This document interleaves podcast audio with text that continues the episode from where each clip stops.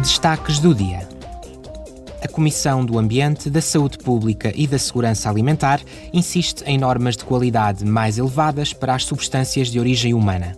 Esta semana, os eurodeputados adotaram a sua posição sobre novas regras para a utilização de sangue, tecidos e células.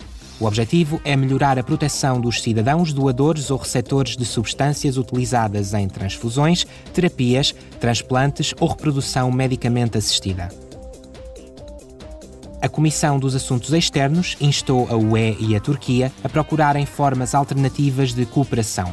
De acordo com os eurodeputados, a menos que haja uma mudança drástica de rumo por parte do governo turco, o processo de adesão do país à UE não pode ser retomado.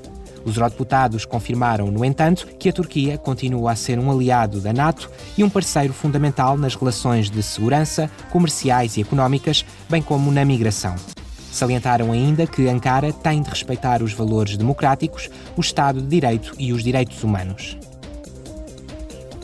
A Comissão dos Assuntos Económicos e Monetários acolheu a comissária da Concorrência, Margaret Vestager debateram a recente nomeação da académica norte-americana Fiona Scott Morton como economista principal no domínio da concorrência. Os eurodeputados não questionaram as suas qualificações, mas manifestaram preocupação quanto ao potencial conflito de interesses. A vice-presidenta executiva da Comissão Europeia, Margaret Vestager, declarou: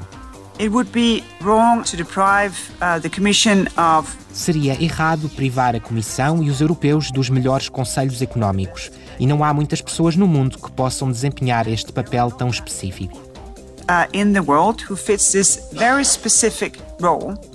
Os eurodeputados exigiram mais transparência no que diz respeito às atividades anteriores de Fiona Scott Morton, bem como a nomeações semelhantes no futuro.